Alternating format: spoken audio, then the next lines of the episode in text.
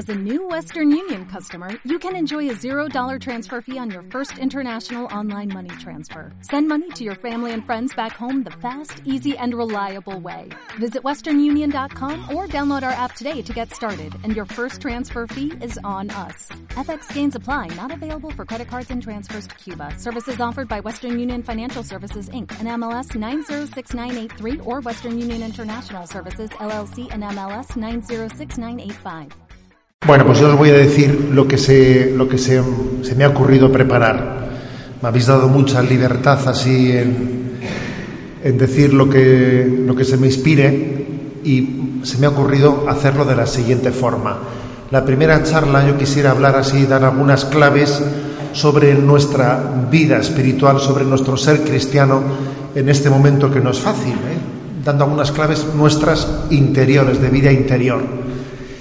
Y en segundo lugar, la segunda charla, pues quisiera más centrarla en el reto, ¿eh? en el reto que tiene nuestro apostolado cristiano en este momento, en el que ciertamente la secularización, el cambio cultural, pues nos pone ante, un momento potente ¿eh? para dar testimonio de nuestra fe. Pero lo primero es comenzar hablando de nosotros. ¿eh? Solemos tener una gran tendencia siempre comenzando a hablar de los demás.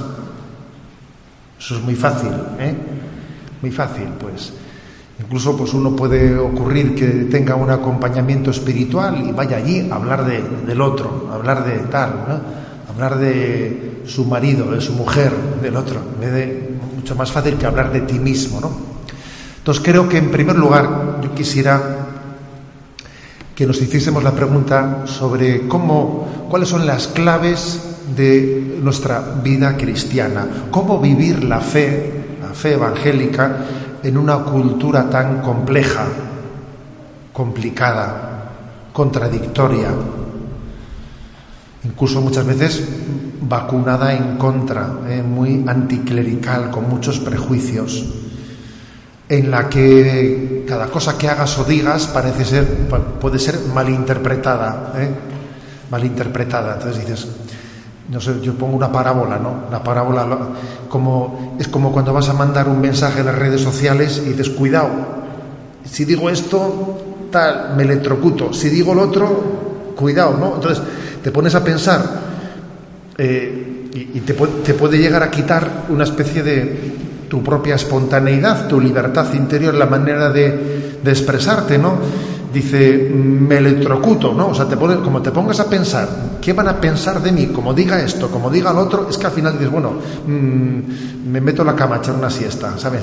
¿Eh? Parece que te puede llegar, o sea, ser cristiano, ser tú mismo, dar testimonio de tu fe en este momento, pues es posible, ¿no? Que pueda tener un plus de, complejidad. por tanto, la clave la primera pregunta es cómo vivir nosotros, nosotros, ¿no? nuestra fe en este momento. Entonces yo creo que la primera palabra que se me ocurre es la de no perder la inocencia, no perder la inocencia en este momento complejo. Que el momento es muy complejo, sí, pero Dios es sencillo. Dios es sencillo. Luego no perdamos la inocencia. Jesús dice, ten fe, ten fe, y eso lo simplifica todo, lo hace todo sencillo. Dios hará lo que tenga que hacer, tú tranquilo. No caigas en la tentación de pensar que las estrategias son las que te van a salvar. No nos van a salvar ninguna estrategia, ninguna. Solo Dios salva. Ten fe y punto. Y sé coherente con tu fe. Eh, no tengas miedo, no pierdas la inocencia. Tú tenemos que ser como, como esos niños, ¿no? Como esos niños vuestros que, que hay una etapa en su vida en la que le agarran a la, la, mano de su padre y dice yo estoy con papá y que se caiga el mundo, ¿sabes? Que se caiga el mundo que yo estoy con papá y se ha acabado. ¿eh? Yo sé que con él lo tengo todo, ¿no? Esto me recuerda a mí al Padre Pío, el Padre Pío que Dios quiso que en el, siglo de la secularización, en el siglo XX, fuese una especie como de enmienda de la providencia de Dios a la totalidad, ¿no? Ahí está el mundo del racionalismo, el del mayo del 68, el de Tutí allí, ¿no? y llega el Padre Pío ante el mundo con su planteamiento tan sobrenatural, dejándose de estrategias, dejándose de historias, y revoluciona el mundo, ¿no? Y al final, pues, del siglo XX, todos, eh, todos esos planteamientos racionalistas, de todo eso no ha quedado, no va a quedar nada, y lo que va a quedar, pues es la huella del Padre Pío, de la Madre Teresa de Calcuta, de San Juan Pablo II. Ellos son los que van a quedar del siglo XX, ¿sabéis? Del siglo XX va a quedar el Padre Pío, la Madre Teresa de Calcuta, San Juan Pablo II. Todo lo demás se lo va a llevar el viento. Y cuando la gente iba, ¿no? Agobiada y agobiarle al Padre Pío y, no sé, pues por un fenómeno, ¿no? Y él se, se escandalizaba de, de, esa, de esa admiración de la gente y él decía, pero si yo solo soy un pobre fraile que reza, si yo solo soy un fraile que reza. Lo que pasa es que en esa frase está dicho todo, ¿sabes? Porque esa frase tiene dos partes. Cuando se dice, si yo solo soy un fraile que reza, primero ha dicho, si yo solo soy, que es humildad. Y segundo, un fraile que reza, que es sobrenatural, ¿sabes? Entonces, a veces uno parece que no ha dicho nada, pero lo ha dicho todo. Cuando el Padre Pío dice, si yo solo soy un fraile que reza, es pues presentarse ante un mundo complicado, complicadísimo, que te va a juzgar por todas las esquinas, que vamos, cualquier cosa que digas va a ser mal interpretada, o sea, renuncia a ser bien interpretado, olvídate de ti mismo, tú camina en la inocencia como si no te dieses cuenta de lo complicado que es el mundo, tú sé sencillo, tú ten fe. O sea, no son nuestras estrategias las que nos salvan, nosotros sabemos decir, a ver, estrategia de comunicación. La Iglesia tiene un problema de comunicación. Bueno, pues sí, pero vamos, o sea, nuestro principal problema no es ese, ¿sabes? Nuestro principal problema, a ver, es nuestra santidad. Luego olvídate de la comunicación, a ver, ya vendrá, ya vendrá. ¿eh? No nos va a salvar ninguna estrategia, nos va a salvar Dios y eso solamente se puede vivir con inocencia con inocencia. Ahora nos agobiamos, ¿no? Nos agobiamos por cosas que cuando las veamos desde Dios veremos que todo es, que todo es sencillo, como cuando nuestros hijos enganchan un berrinche por una cosa que es irracional. Yo quiero chocolate, quiero chocolate, pero si no hay chocolate, yo quiero chocolate. Y dice, bueno, y esto al final, pues es que es un berrinche tan irracional que dice uno, pero bueno, este chaval necesita otra perspectiva para darse cuenta de que lo que está, eh, lo que está quejándose es absurdo. Pues lo mismo nos pasará a nosotros cuando veamos las cosas desde Dios. A este momento histórico no le va a salvar los teólogos, no le van a salvar los planes pastorales. No a este momento histórico lo que le va a salvar es la fe de los sencillos y el ejemplo de los santos. La fe de los sencillos y el ejemplo de los santos es lo que va a salvar esto. Por lo tanto, aquí lo importante es que nos alistemos en el ejército de los sencillos. Que de generales andamos bastante sobrados, ¿sabes? Aquí lo que hace falta es que nos alistemos en el ejército de los sencillos.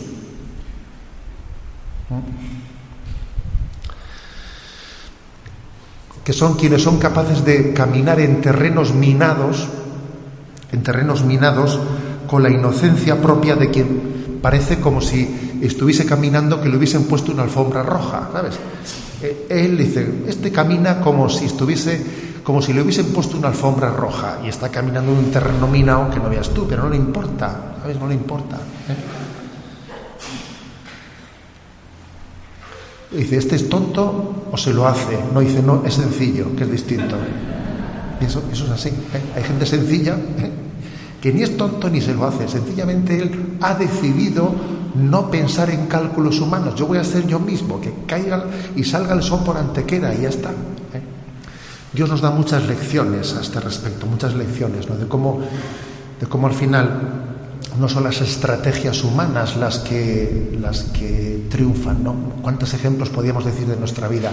Me estoy acordando de un ejemplo, de, de una anécdota, que yo también cuántas, cuántas lecciones te da Dios, ¿no? Y me acuerdo que cuando fueron las anteriores jornadas mundiales de la juventud, pues las de Madrid, yo en San Sebastián ¿eh? estaba recién llegado como obispo y claro, San Sebastián era una ciudad muy codiciada, muy solicitada para que la gente, para que todos los europeos que venían hacia Madrid tuviesen en San Sebastián las jornadas previas, ¿no? Y teníamos miles de solicitudes, etcétera, ¿no? Y yo decía, pero ¿cómo vamos a coger a todas esas miles de personas? ¿no? Nuestra estructura eclesial eh, dista mucho de ser la que debiera de ser y para poder tener el voluntariado de acogerlo. Entonces, bueno, pues hablé con el ayuntamiento de San Sebastián, entonces estaba allí de, de alcalde don O'Donnell Orza, que, del Partido Socialista, etcétera, y tuvo una buena, eh, una buena acogida, y entonces el ayuntamiento decidió eh, colaborar. Además, venían todos los mil, unos cinco mil, venían en plena Semana Grande de San Sebastián. Imagínate la Semana Grande como está. Y los cogemos en, las instalaciones del estadio de Anoeta, de la Real Sociedad de los Polideportivos Municipales, en todos los cogemos. Bueno, pues allí hicimos de todo, ¿no? Para acogerlos. El alcalde les iba a recibir a todos y bueno, pues digo, bueno, pues vamos a poder. Y ocurrió que justo cuando estaban a punto de celebrarse las Jornadas Mundiales de la Juventud vinieron las elecciones municipales, se produjo allí pues una especie de sorpresa, de repente ganó Bildu las, las, elecciones y claro, faltaban unas semanas para la Jornada Mundial de la Juventud y yo dije, madre mía, ¿no? Y de repente, pues todo lo que estaba preparado, todo se vino abajo y entonces los jóvenes ya no eran acogidos en ningún sitio, ni el alcalde le recibía, ni nada de nada, ¿no? Yo dije, madre mía, qué bueno, qué bueno. Bueno, pero ¿qué hacemos aquí, no? ¿Qué hacemos? O sea, y, y dice uno, bueno, ¿qué hago? ¿Monto un lío? ¿Qué, ¿Qué hacemos aquí? Entonces de repente, pues te das cuenta que en esa situación Dios tiene una providencia, Dios tiene una providencia y, y lo, que, lo que al principio no se produjo se comienza a producir, que es pues que finalmente sea la Iglesia la que, la que acoja a quien debiera de haber acogido desde el principio, porque es que al principio tú te pensabas, como nosotros no tenemos la disposición, que los acoja las, las administraciones, y resulta que después el Señor te dice, no, no, si yo, si yo lo que quería es que tú te esforzases más para acogerlos tú. ¿Sabes? Hombre de poca fe, que tú pensabas que esa gente no la era imposible acogerla en San Sebastián, ¿no? Pues está. Y claro, pues de repente todo eso, todo eso en pocas semanas, ¿no? Y me acuerdo que una noche, claro, nos, había mil, mil, mil seiscientos chilenos, y una noche llegamos a la playa de la Concha, era el concurso internacional de los fuegos artificiales, y estaba toda la bahía llena de gente, comenzaban los fuegos, y, y el encargado de los chilenos vio todo aquello y me dice, ¿y todo esto lo han hecho por acogernos a nosotros? Y entonces le dije, es que Dios es así de grande. En mentir no le mentí, ¿no? Y en el fondo Dios nos puso a cada uno en nuestro sitio. Dios nos puso a cada uno en nuestro sitio. ¿eh? Entonces, quiero decir, yo creo que la única manera de vivir la vida cristiana es vivirla con inocencia. A ver, con inocencia. Si es que me es igual ¿eh? que el sitio sea complicado, que la cosa no sé qué. Yo creo que la única manera de vivir la vida cristiana es haciendo la opción de decir yo las cosas las hago delante de Dios, en su presencia, y, y yo sé que Él pondrá su, su alfombra roja, aunque parezca que, que el terreno esté minado. Por tanto, yo creo que la clave principal de la vida espiritual es vivir en la presencia de Dios. Ahí, en mi opinión, se concentra todo. Todo se reduce a eso. Vivir la presencia de Dios. Tener la inocencia de ese niño que dice, a ver, si yo estoy con mi padre, si me da igual, si me da igual lo que pase aquí, ¿no? Esa inocencia, no ser tonto, en el fondo es la sabiduría, la sabiduría del espíritu, es descubrir que hay una presencia superior, una presencia de Dios superior a los líos, a las dificultades, a, los rechazos, a las estrategias, ¿no? Hay una presencia superior que no nos va a dejar nunca de la mano. Yo con los jóvenes de confirmación eh, allí en Zumarra, pues muchas veces, ¿no? Muchas veces les, les solía presentar un ejemplo que seguro que me lo habéis escuchado en Radio María más de una vez, ¿no? Y les decía, tú imagínate que estás en el medio del campo de fútbol, pues eso, ¿no? Pues de Anoeta o de donde fuere, de tu equipo favorito. Y que estás tú, tú solo en medio de un, de un campo, ¿no? Y en un lado está un gladerío lleno de 20.000 personas que te están mirando y tú sientes, pues, sientes el peso de, tantísimas personas que te miran y su mirada te pesa, porque te sientes observado, te sientes condicionado a ver cómo me miran, a ver cómo me juzgan, y en el otro lado del graderío no hay nadie. Está vacío, o mejor dicho, solo está, solo está Dios, solo está Jesucristo, que está sentadito solo y que también te mira, también te mira, ¿no? También se fija en ti. Entonces la pregunta es, ¿a mí qué mirada me condiciona más? La mirada de esos 20.000, que parece que se me clava aquí, aquí en el cogote, ¿sabes? se me clava en el cogote que siento un peso, ¿no? que, casi que me tengo que, ¿eh? me tengo que inclinar un poquito, ¿no? O la mirada del Señor. ¿A mí qué me pesa más en la vida? ¿A mí qué me importa más? ¿Qué mirada, qué presencia es más determinante en mi vida? Porque aunque no nos demos cuenta, todos, todos cuando, cuando pensamos, cuando hablamos, cuando nos callamos, lo hacemos ante una presencia. ¿Cuál es lo determinante en mi vida. Entonces la clave está, yo, pienso que la clave de la vida espiritual está en vivir en presencia de Dios, entender que lo determinante es cuál es la voluntad de Dios. ¿Cuál es la voluntad de Dios? ¿Cuál será la voluntad de Dios? Todo lo demás es relativo. La vida cristiana supone un ir descubriendo la voluntad de Dios, ir discerniendo la voluntad de Dios.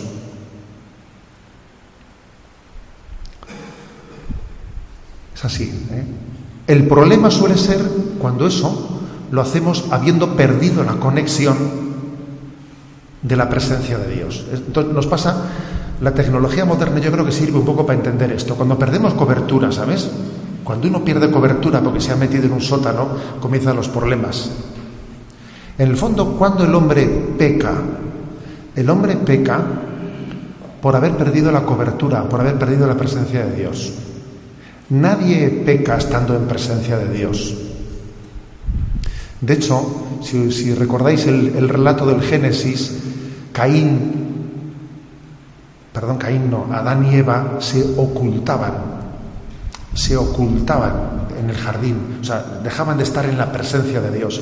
El hombre peca cuando ha perdido la presencia de Dios. Y entonces, habiendo perdido la presencia de Dios, le falta cobertura y entonces, entonces mete profundamente la pata.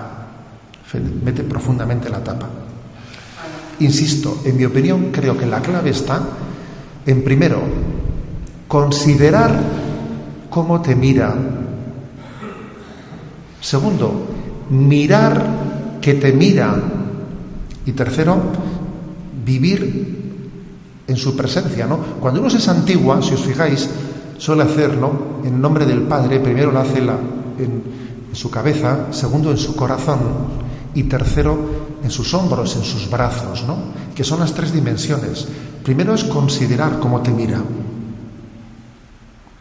Dios nos ha dado una razón para pensar, para caer en cuenta, ¿no? Pero luego es bajar a tu corazón, es decir, contemplarlo, no solo saberlo racionalmente, sino contemplarlo. Mira al que te mira, no solo, no solo saberlo, sino mirar al que te mira. Y en tercer lugar, la señal de la cruz también está marcando nuestros hombros porque tenemos que poner las manos, tenemos que vivir eso que hemos meditado y eso que hemos contemplado en el corazón. Considerar que te mira, mirar al que te mira, ponerse en su presencia, creo que tiene que haber en nuestra vida muchos ratos de ponerte a remojo en la presencia de Dios. Sí, recibir charlas como estas, ¿no? Que en el fondo son reflexiones, pero luego ponerte a remojo, luego ponerte a remojo de dejar que eso se empape, que baje de aquí hasta aquí, porque las cosas mientras que no han bajado de la mente al corazón, no han terminado de ser nuestras. Primero, formarse, luego ponerte a remojo en Dios y luego arremangarte, claro, que es la tercera. Esas tres, ¿sabes? Esas tres, esos tres pasos, la formación, la contemplación y el arremangarse, los tres son, yo creo que tres pasos seguidos de ese ponernos en presencia de Dios. Profundicemos más en esto de la inocencia de vivir en presencia de Dios. Vivir en presencia de Dios en inocencia no es ser ciego, no, ciego no, todo lo contrario, eso te da luz. Y te da luz para darte cuenta de, que tú tienes heridas. Eso está conjugado con la conciencia de las propias heridas.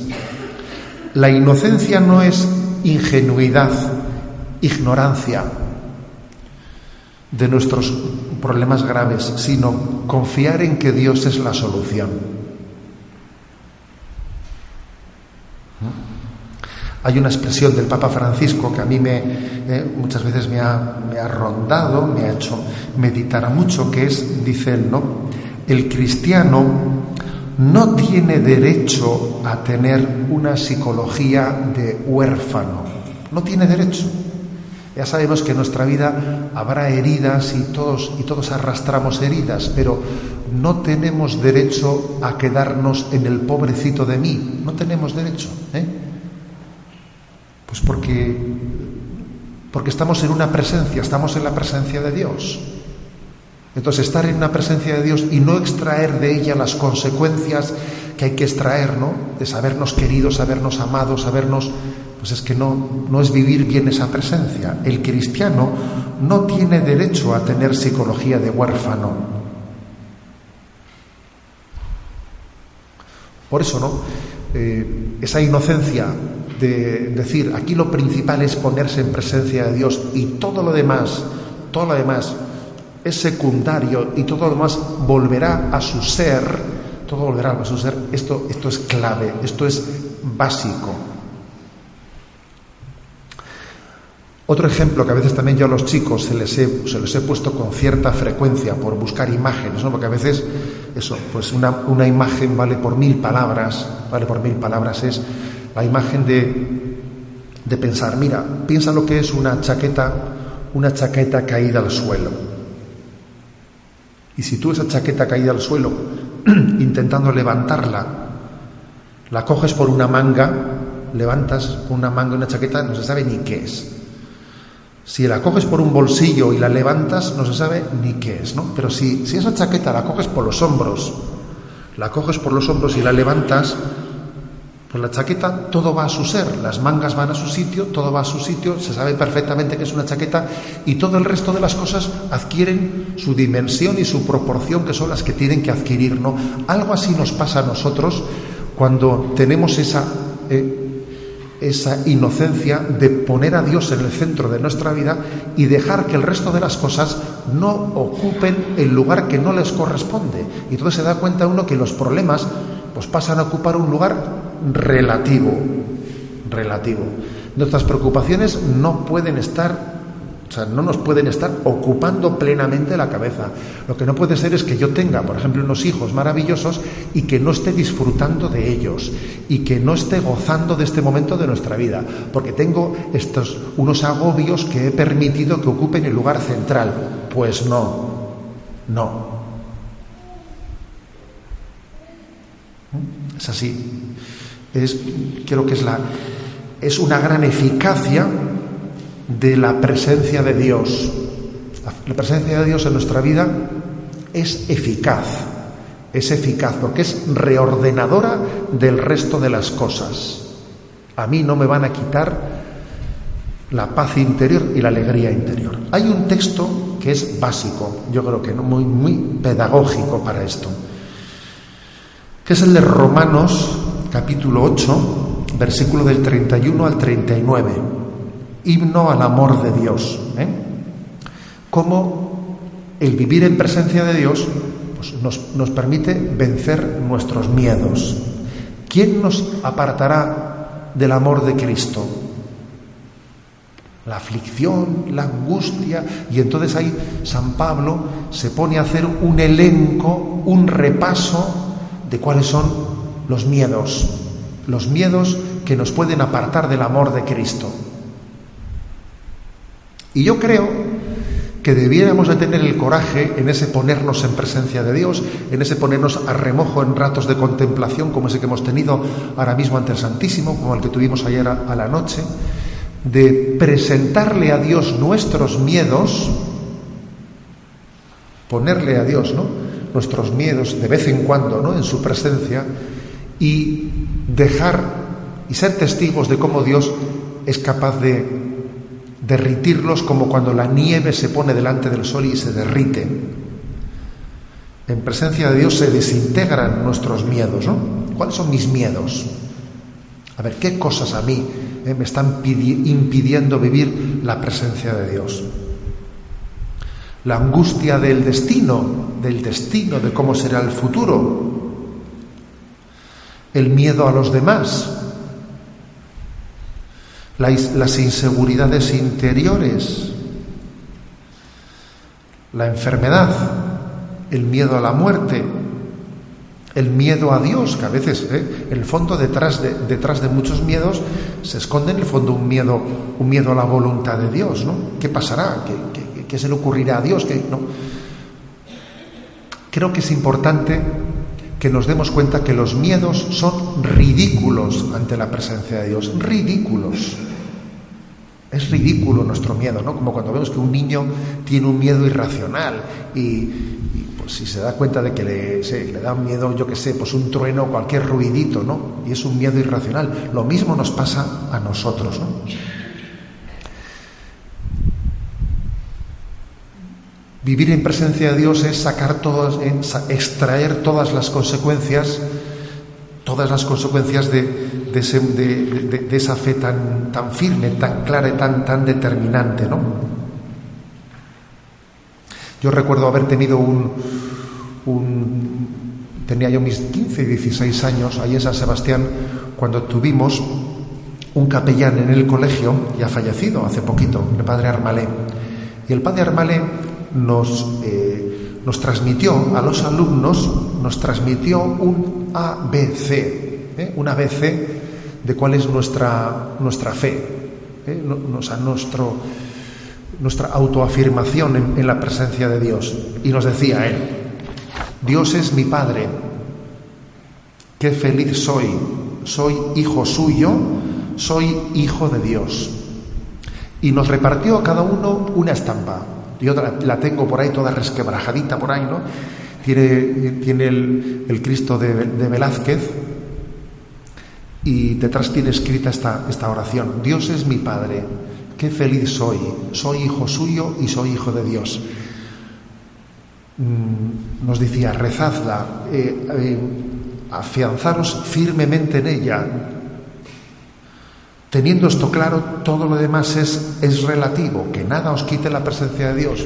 Yo recuerdo que casi fue más importante la fuerza y la convicción con que nos lo dijo que las palabras que nos dijo. O sea, su fuerza y su convicción fueron determinantes. Entonces, es, esa es la clave. Entonces yo, ¿cómo llevar esto adelante en nuestra vida? Bueno, pues yo creo que para llevarlo adelante en nuestra vida es verdad que tener esto, los que esto por educación en nuestra vida lo hemos recibido desde el principio, pues dice uno, ojo, pues qué bueno que yo desde pequeño, de nuestra educación cristiana, hayamos recibido este ABC, de que lo importante es la voluntad de Dios, todo lo demás es relativo, etcétera. Parece, parece que teniendo eso claro, la vida cristiana, pues ya uno ya ha llegado a la meta, ¿no? ¿Qué ocurre? que curiosamente eso, eso es una primera conversión. Cuando San Ignacio de Loyola, allí, eh, pues en la Casa Torre, después de su convalecencia por la herida de la bala de cañón en la defensa del castillo de Pamplona, etcétera, ¿no? Cuando San Ignacio de Loyola llega a tener esa, eh, esa, intuición de decir, bueno, pues si, si, San Francisco y San Santo Domingo han hecho esto, yo también lo voy a hacer y voy a servir a Cristo y Cristo va a ser mi Señor, etcétera, etcétera. Estoy convencido que San Ignacio se pensó al haber tenido esa conversión y uno llega allí y, lee que dice, aquí se entregó a Dios Íñigo de Loyola. Esa fue su conversión. Entonces parecería que ya había llegado a la meta. Lo que él pensaba, ya está, o sea, lo que yo, lo que yo necesitaba ya he llegado. Luego se pegó una sorpresa, ¿sabes? Porque se dio cuenta que la primera conversión sin la segunda no es verdadera. No es verdadera. Porque la primera conversión es el deseo de ser de Jesucristo. Yo quiero ser de Jesucristo. Pero, ¿qué ocurre? Que la vida es lo suficientemente compleja, el demonio es lo suficientemente astuto para que luego vengan los circunstanciales, ¿sabes? ¿Eh? Y los circunstanciales es, bien, pero ¿de qué manera? ¿De qué momento? Eh, ¿En qué circunstancia? Eh, ¿Sabes? Y entonces ya empezamos un poco a, pues, a ese yo quiero ser de Jesucristo, pero a mi manera, ¿sabes? como yo he pensado, como yo lo he querido. Y a San Ignacio también le ocurrió eso, le ocurrió que San Ignacio le dijo, yo quiero servir a Jesucristo, pero a él se le ocurrió que tenía que ser de una forma pues muy concreta, ¿no? Pues yendo a Tierra Santa. Y en Tierra Santa, viviendo allí, ¿eh? Pues entregándose, pero Llegó a Tierra Santa, se intentó quedar allí eh, y, los, y, no le permitieron. Los, franciscanos se dieron cuenta que era un peligro que un peregrino solo se quedase allí como ermitaño y le cogieron y vamos, y, obligándole y enseñándole allí además una, una bula por la que el Papa les había permitido a los franciscanos excomulgar a quien se resistiese, le metieron en el barco. Le dijeron, este, este es loco de la colina, vamos y le hicieron volverse. Tú no se puede quedar aquí un ermitaño de esta manera, ¿no? Pero San Ignacio, que él quería entregar su vida a Jesucristo, no te creas que con eso se quedó conforme. Él dijo, ya volveré. Aquí solo no, se puede. Bueno, pues vale, pues ya vendré acompañado. ¿eh? Y entonces el hombre pues se puso a formar su primera compañía, se, le ocurrió eh, pues ir haciendo sus primeros adeptos en la compañía y, para ir todos a Tierra Santa y allí vivir, ¿no? Pues donde Jesucristo había vivido, en un, en un ideal, un acto romántico, porque ellos han hecho su ideal, te has hecho tu ideal de cómo tienen que ser las cosas. Lo que hemos dicho antes, sabes también de la educación de los hijos, que yo me he hecho una ideal de cómo tienen que ser las cosas. Y entonces ellos, es curioso, porque cuando ya tenían la primera, los primeros seguidores ya reunidos, como era muy caro el billete de embarcar en Venecia, desde Venecia hasta Tierra Santa, se les ocurrió, pues, eh, mendigar en Venecia y en, sus entornos predicando, eh, predicando el catecismo y mendigando. Y cuando fuesen capaces de reunir suficiente dinero para pagar los pasajes, pues ya marcharían todos a Tierra Santa. Iban a estar allí mendigando, consiguiendo el dinero y todo el mundo a Tierra Santa. Y en la promesa que hicieron, el Señor quiso que introdujesen una cautela en su promesa. Y la cautela era la siguiente. Si en un año no salía ningún barco ¿eh? de Venecia a Tierra Santa, irían y se presentarían ante el Papa. Curiosamente, Ignacio Tellechea, que es, una, que es, el, escritor de un libro maravilloso, ¿no? solo y a pie de la biografía de San Ignacio, que es un historiador que se ha ido a los anales del puerto de Venecia, él ha estudiado esos anales y dice que el único año en todo el siglo que no salió ningún barco de Venecia fue ese año, ¿sabes? No salió ningún barco, porque los moros atacaban y tal. Tú, tú imagínate los otros allí que habían estado mendigando, que habían conseguido el dinero, de repente pasa un año y, no sale ningún barco, ¿no? Y entonces, con una belleza muy grande, Ignacio Tellechea titula ese capítulo, ¿no? Y dice, soñó en Jerusalén, pero despertó, despertó en Roma. ¿eh? Y es una gran lección de lo que es la segunda conversión. La segunda conversión es totalmente importante, porque sin ella la primera tiene mucho de romanticismo y tiene mucho de búsqueda de ti mismo. Soñó Jerusalén y despertó en Roma. De repente, venga, ¿qué hacemos? Venga, a repartir el dinero que hemos conseguido un año mendigando. Venga, vamos a repartir el dinero. ¿Dónde vamos con esto? ¿Eh? Tú fíjate cómo tienes que deshacer cosas que tú mismo has hecho, ¿no? Tú has estado ¿eh? Ideando cosas, las has estado ahí, tú has, construido tu particular castillo de naipes, ¿eh? Venga, tíralo, que esto no va a ningún lado. Vamos a empezar de cero. Claro, se presentan en Roma delante del Papa y el Papa les dice, pero vosotros, ¿a dónde vais allí? Pues allí están los hijos de Francisco. ¿Vosotros a dónde vais allí? ¿Eh? Y todo comienza de cero de nuevo. ¿Eh? Bueno, la segunda conversión es importantísima.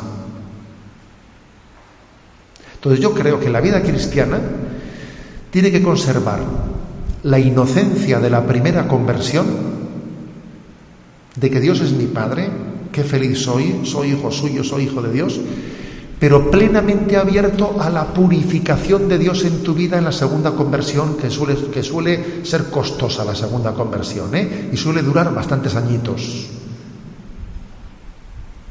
Porque es así.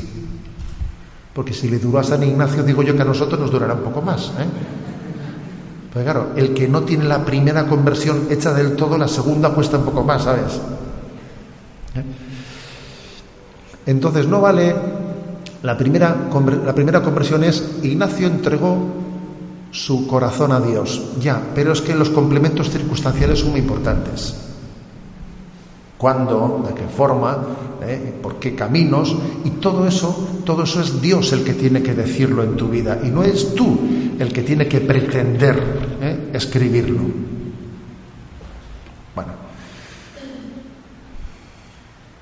Dios lleva adelante la vida espiritual. Yo creo que también este es un tema clave. Dios lleva adelante la vida espiritual.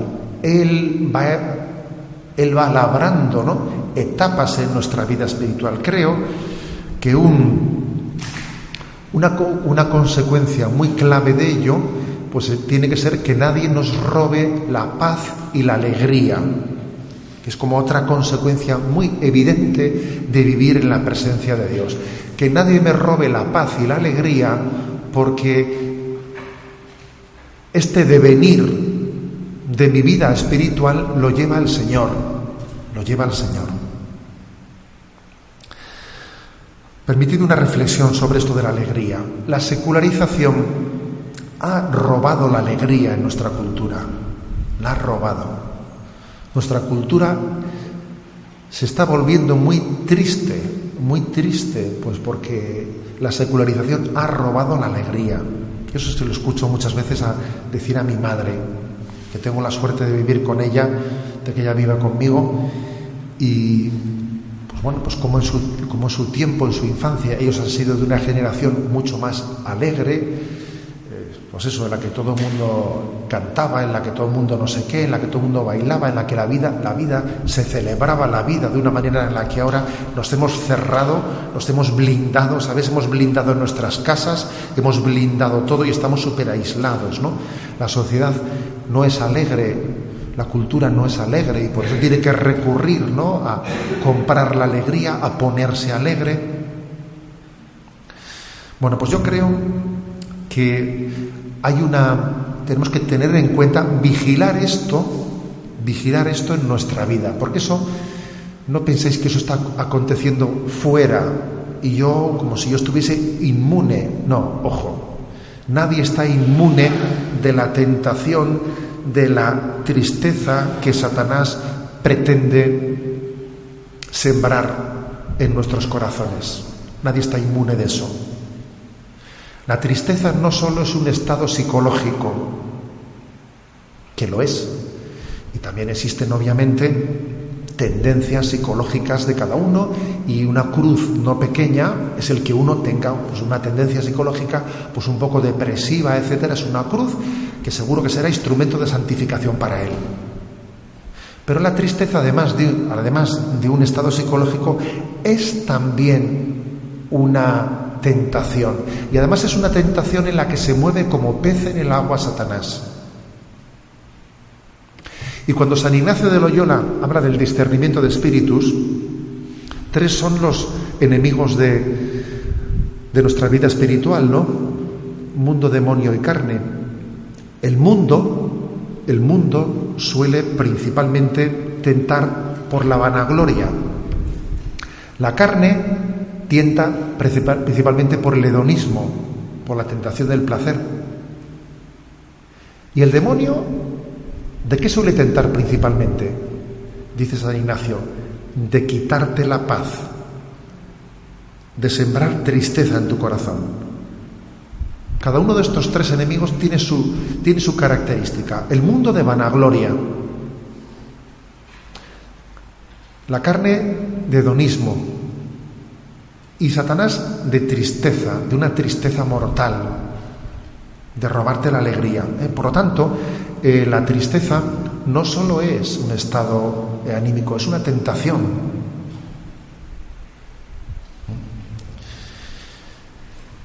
Y creo que tenemos que una y mil veces estar atentos, estar atentos ante, ante esa posibilidad de que también nosotros seamos tentados, ¿no?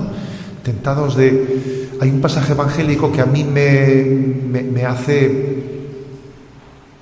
O sea, no sé, que últimamente le doy muchas vueltas, que es ese pasaje en el que estando Juan Bautista en prisión, envió eh, algunos enviados, ¿no? A su, primo, a Jesús, para decirle, ¿eres tú el que tenía que venir o tenemos que esperar a otro? Entonces Jesús le dice, id y decidle a Juan, los ciegos ven, los cojos andan, a los pobres se les predica el Evangelio y dichosos los que no se sientan escandalizados de mí o los que no se sientan decepcionados por mí. ¿Por qué dice eso de que dichosos los que no se sientan escandalizados por mí? Hombre, porque los signos que Dios está haciendo son potentes, pero son humildes también. Los ciegos ven, algunos ciegos, otros siguen ciegos, ¿sabes? Jesús no curó a todos, curó a bastantes. Los cojos andan, algunos, no siguen cojos, ¿no? Algunos le resucitó, pero poquitos, ¿eh? Esa mayoría sí que, ¿sabes? Y además los que resucitó no volvieron a morir, ¿sabes? Lázaro volvió a morir. Entonces por eso dice, y dichosos los que no se sientan escandalizados por mí, los que no se sientan decepcionados por mí, porque tenemos que ver los signos de Dios y ver en ellos las arras del cielo. Ver en los signos de Dios las arras del cielo sabiendo que la alegría plena queda para el cielo. Yo no puedo pretender que el cielo esté aquí, no, estos son las arras del cielo, son las arras del cielo. El cielo llegará después. Entonces el demonio pretende decirte, ¿ves tú? Sí, a ese le han curado, pero hay dos más que siguen enfermos tú. Ese es el demonio, ¿sabes? Que no va, o sea, que los signos de Dios va a intentar que te sientas decepcionados de ellos. Jesús ha hecho esos siglos de salvación. Sí, pero yo hubiese hecho un poquito más, no sé. ¿eh? Ese es el demonio, ¿sabes? Sembrando siempre la decepción. Sembrando la decepción. Que es un enemigo mortal, mortal del alma. Bueno, por lo tanto, la alegría interior de quien se sabe en presencia de Dios, de quien se sabe que Dios tiene un plan de santificación por nosotros, de que nuestra vida espiritual está en camino desde una primera conversión a una segunda conversión, etc. Esa vida espiritual se tiene que tomar muy en serio la mortificación, la mortificación frente a las tentaciones de tristeza y frente a las tentaciones de decepción que Dios nos plantea en la vida. No hay una mortificación más agradable a los ojos de Dios como la mortificación de las tristezas. Es la mortificación más agradable a los ojos de Dios. Unido esto, por cierto, unido esto al sentido del humor, que yo creo que el sentido del humor forma parte forma parte también de, de ese signo, de ese signo de que el Espíritu de Dios está en nosotros. Es muy hermoso pues ver cómo muchas veces los neoconversos pues han tenido sentido del humor. ¿eh? Pues uno ve a Chester, Toña, toda esa gente, qué sentido del humor han tenido, ¿no? Y, y es un signo de que el Señor habita en nosotros. El sentido del humor puede llegar a tener una capacidad muy grande, exorcizante, ¿eh? de, de acallar al demonio, de acallar, de darle donde más le duele. Él pretende sembrar tristeza, él, pretende no sembrar decepción y entonces el sentido del humor llega a ser verdaderamente desenmascarador de, quien está. Habéis escuchado decir eso de que reírse de los demás es sarcasmo, ¿no? Reírse con los demás es amistad, pero reírse de uno mismo, ¿eh? con ese don de Dios que nos reímos de nuestras propias eh, miserias, eh, es, es, un regalo de Dios, es virtuoso. Es importante tener humor con los demás, ¿no? en la amistad. Más importante todavía es tener un sano humor hacia nosotros mismos, relativizador de nuestros agobios. Relativizador de nuestros agobios, ¿no? Ese sentido del humor tiene una fuerza exorcizadora porque en el fondo está destronando a nuestro yo de esa pretensión de sentarse en el sillón que es el centro del mundo. ¿eh? Y hacemos el ridículo, ¿no? Cuando alguien pretende estar sentado en el, sillón central del mundo, entonces reírse uno de, de, sí mismo, salirse un poco de fuera y decir, pero ¿dónde vas tú? ¿Eh? De medio hombre. ¿eh? Es muy importante, es muy, es muy sanador. Muy sanador de tantas cosas, ¿no? Bueno, pues ese don, ese don que por cierto yo muchas veces suelo invocarle a Santo Tomás Moro, ¿eh? patrono del buen humor. Sabéis que Santo Tomás Moro está eh, proclamado como el patrono del buen humor en medio de, de situaciones verdaderamente complejas. Él vivió el humor en medio de su propio martirio. Él decía de sí mismo que él no tenía madera de mártir. Decía, yo no tengo madera de mártir, ¿eh? No tengo madera de mártir. Que un, ¿eh? que un mártir diga que no tiene madera de mártir, pues no deja de ser gracioso. ¿eh? Y además es totalmente cierto, porque no tiene madera de mártir, porque eso es un don, es un don sobrenatural. ¿eh? Pretender ser mártir por un don natural no, no puede ser, ¿no? Y Dios le dio la gracia de que el día que iba a ser pues decapitado en una decapitación, en una ejecución pública, cuando iba a subir al cadalso, eh, y lo habían puesto altísimo, y entonces le dijo al verdugo, ¿me da usted la mano para subir, que para bajar ya me las cerraré yo solo? Eh". esa salida de Tomás Moro en aquel momento, ahí tuvo que ser tremendo, tremendo, ¿no? Allí habían hecho una, ¿eh? una, especie de escenificación pública de vamos a dar un escarmiento y, vamos a ejecutarle en público. Y el tío en público suelta esa tú. ¿eh? Casi dirían, ¿por qué no lo hemos hecho en privado? ¿Sabes? Porque claro, que un tío te salga con esa, ¿sabes? Los verdugos quedan totalmente derrotados, ¿sabes? Cuando alguien es capaz de presentarse ante la muerte de esa manera. Es, la derrota del mal. Es la derrota del mal. Luego es cierto, la alegría y el sentido del humor es un don de Dios capaz de vencer a Satanás. ¿eh? Hasta y me imagino que él diría, no, no, si yo esto casi lo he dicho un poco para esconder mi miedo. Sí, seguro además, porque es que Tomás More diría, si yo no tengo manera de mártir, si yo he dicho esto porque como estaba muerto de miedo, se me ha ocurrido, ¿sabes? Pues es así, ¿eh? porque no, no es una estrategia, ¿sabes? No es una estrategia es un don. Es un don. La vida cristiana no es una estrategia, es una inocencia. Bueno, no quiero yo quitar un rato también nosotros, ¿no? A nuestro, a nuestro diálogo. Permitidme que subraye, estamos en el jubileo de la misericordia. Pero yo creo que es muy importante entender el concepto de la misericordia adecuadamente. La vida espiritual es un equilibrio entre ascética y mística. Y ambas cosas son las dos caras de una misma moneda. Nosotros en esa tendencia continua que tenemos a la contraposición, ¿eh? a la contraposición, pues solemos pegar bandazos, ¿sabes? Pegar bandazos, ala, ahora es el tiempo de la estética, luego vamos a jugar, a la mística. Y quizás nosotros en esa tendencia hemos pasado en el espacio de 50 años o así, 50, 60 años, del rigorismo moralista a una ascética de, de, papel de fumar, ¿sabes? Perdón, a una mística de un rigorismo ascético, ¿sabes? ¿no? A una mística de papel de fumar, que casi confundimos mística con poner un payaso y unas flores, o con jugar al orientalismo. Y pegamos, ¿sabes?, unos bandazos que es que, que son de risa.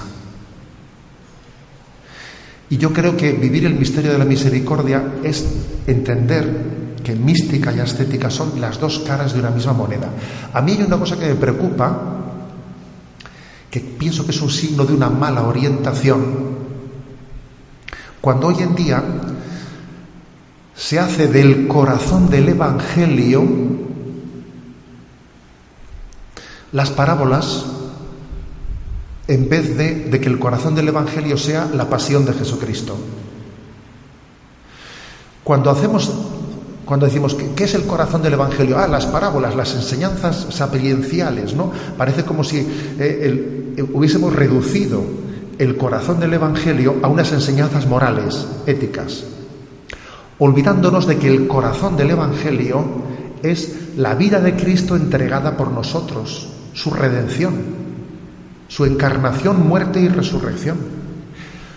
El corazón del Evangelio siempre ha sido la pasión de Jesucristo. Lo primero que se escribió del Evangelio fue la pasión. Además se nota que es, mucho más detallada, mucho más prolongada. Luego, después de que se escribió el Evangelio, si los capítulos primeros fueron casi una, complementación, ¿eh? casi como un, marco, un marco previo para la pasión de Jesucristo.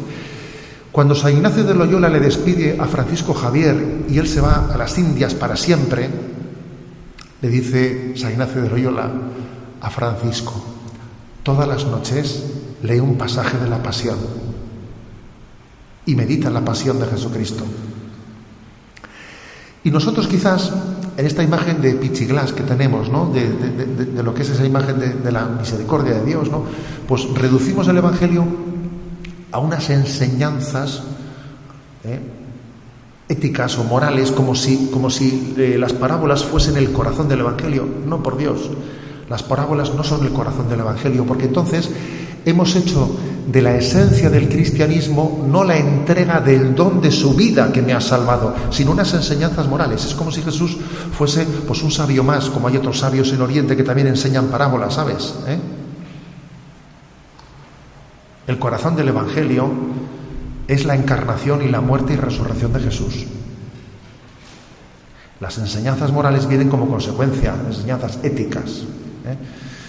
Entonces creo que mm, tenemos que insistir en esto. ¿eh? La, verdadera, la verdadera vivencia del cristianismo es una integración de lo ascético y lo místico.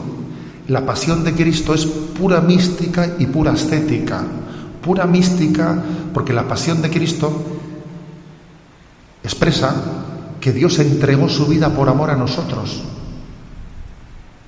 La vida es donación, donación del amor de Dios gratuito.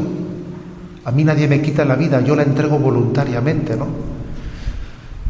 Pero al mismo tiempo, eh, la pasión de Cristo no, solo, no solamente es la cumbre de la mística, sino que es la cumbre de la estética, porque porque la redención ha costado sangre y sin sangre no ha habido redención ni la va a haber. Es la cumbre de la mística y es la cumbre de la estética. Hoy en día nos gustaría que hubiese, ¿sabes? No, pues como dice la gente, no, yo es que yo tengo una espiritualidad pascual, ¿eh? dice, me dijo una, una ocasión. Tengo una espiritualidad pascual, entonces a mí eso de las penitencias y tal no me van, ¿no? Los sacrificios y las penitencias, ¿no? Digo, mira, otro espabilado, dije yo.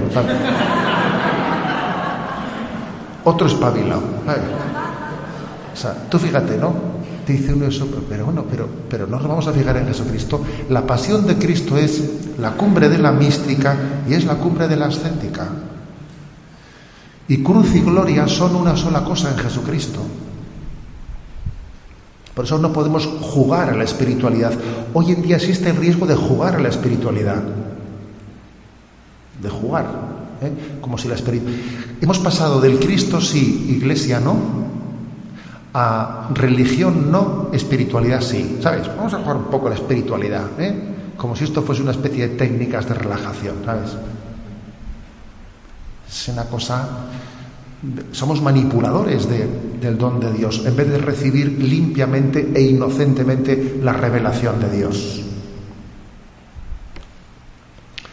Por eso no tenemos que, que volver, ¿no? Que volver a, a estar presentes como Juan y como, y como María en el momento que están al pie de la cruz, porque Orígenes dice, el corazón de las escrituras son los evangelios. El corazón de los evangelios es el Evangelio de San Juan, porque fue el que contempló. Y el corazón del Evangelio de San Juan es el momento en el que el corazón de Cristo es traspasado y en él, se nos revela el misterio profundo de Dios lo dice Orígenes y digo yo que ellas decir algo. ¿eh? O sea, al final, el misterio, o sea, el corazón del corazón del corazón, ¿sabes? Es el corazón traspasado de Jesucristo, que es la cumbre de la mística y la cumbre de la ascética. Bueno, en definitiva, la salvación de Dios es gratuita, pero no es barata. ¿eh? O sea, eso a, mí me suele gustar de vez en cuando enviar alguna frase de esas un poco provocadoras, ¿eh? provocadoras a veces pues, a redes sociales, etcétera, para, hacer pensar un poco. La salvación de Dios es gratuita, pero no es barata. Eh, es gratuito el amor de Dios, pero al mismo tiempo Él nos ha comprado con su sangre. Eh, y nosotros tenemos que ser conscientes, ¿no? Y vivir con la inocencia de un niño y vivir al mismo tiempo con la conciencia de un mendigo que mendiga, ¿no? Que mendiga lo que él no merece, que eso quizás el niño no lo tiene, o sea, el mendigo eh, aporta una cosa al niño, ¿no? Y también además vivir con la conciencia de que como todo es gratuito tenemos que entregar la vida totalmente y no guardarnos nada. Yo no, no tengo derecho a guardarme nada de lo que Dios me ha dado, ¿no? Todo es don, todo es gracia. Pues luego yo lo, lo entrego todo, ¿no? Gratis lo habéis recibido, dadlo, dadlo gratis. Por lo tanto, creo que una forma ¿no? de vivir este misterio del jubileo de la misericordia, pues es vivir en la presencia de Dios al pie de la cruz junto con María y con Juan.